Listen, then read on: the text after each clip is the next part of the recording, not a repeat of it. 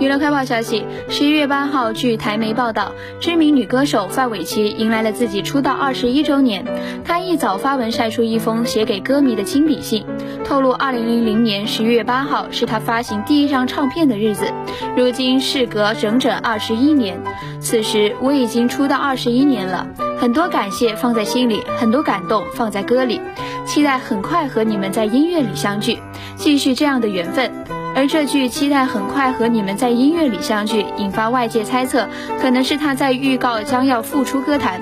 意外掀起揣测声浪。据了解，范玮琪近年争议不断，先是在去年因口罩进出口风波，之后又接连卷入使用盗版设备收看奥运会，与从美返台还在七天自主健康管理期间的王力宏聚会，被批评是防疫破口等，导致复出演艺圈遥遥无期，形象更是一度跌到了谷底。